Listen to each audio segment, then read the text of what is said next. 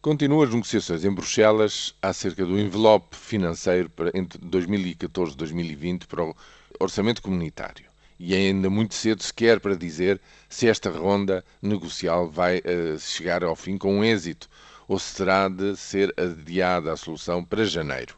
A senhora Merkel já o admitiu publicamente, portanto,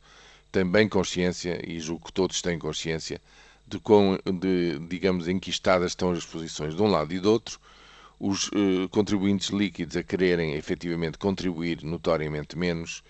e os chamados amigos da coesão a, a oporem-se a esse mesmo corte. Portanto, mas independentemente do dinheiro que vier,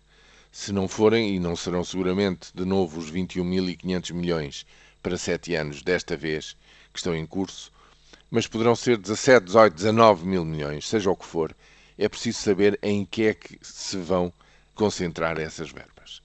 Sempre houve fundo de coesão, fundos comunitários eh, estruturais e uh, apoios à agricultura, eh, mas desta vez há uma nova ideia. Há uma ideia de que alguma parte destas verbas pode ajudar à reestruturação do Estado, a tal grande função que o governo pôs na agenda política, o que significa que serão verbas para apoiar, digamos, o afastamento amigável de um número apreciável de funcionários públicos. E aqui é que, se me permitem a expressão, a porca torce o rabo, porque na reunião da Assembleia da República desta semana, o Partido Socialista declarou-se estar sintonizado com o Governo nos esforços para conseguir a melhor solução possível para o país, em termos de verbas a serem-nos atribuídas.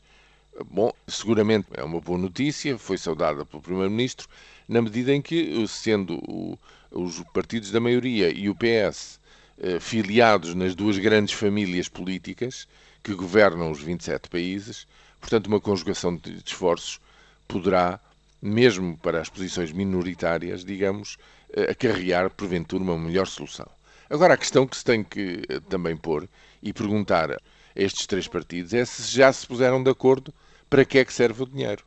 Porque não é uma questão de sumenos, é uma questão politicamente uh, muito, uh, digamos, espinhosa, saber se se deve concentrar o dinheiro para um, apoiar os esforços de reindustrialização ou de revitalização da agricultura e das pescas, ou se uma parte importante que poderia ir para estes fins se deve concentrar, no fundo, na indemnização para o afastamento amigável de bom número de funcionários públicos deste país.